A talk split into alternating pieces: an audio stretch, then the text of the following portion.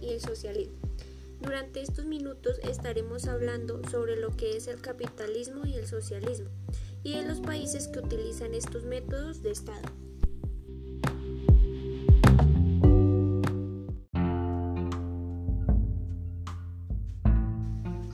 Para empezar les voy a explicar qué es el capitalismo. El capitalismo es un sistema económico donde el capital prevalece sobre el trabajo y es la base de la riqueza.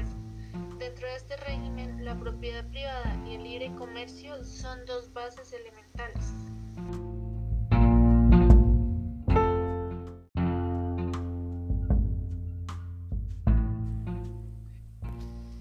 En el capitalismo se diferencian tres tipos de personas que son las capitalistas, los trabajadores y los consumidores. Los capitalistas son aquellos que poseen los medios de producción y buscan maximizar sus ganancias a partir de un aumento de producción. Los trabajadores, o también llamados proletariado, eh, son aquellos que trabajan los medios de producción y reciben un salario a cambio. Y los consumidores son los que adquieren los bienes y servicios basándose en una relación coste-beneficio, buscando minimizar sus gastos y obtener unos mayores beneficios. Eh, los países que son capitalistas son Hong Kong, Singapur y Nueva Zelanda, algunos de ellos.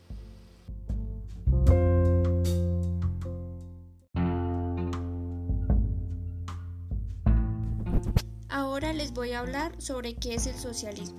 Es un sistema económico y social que centra sus bases ideológicas en la defensa de la propiedad colectiva frente al concepto de propiedad privada de los productivos y de la distribución, es decir, todos somos iguales en aspecto económico.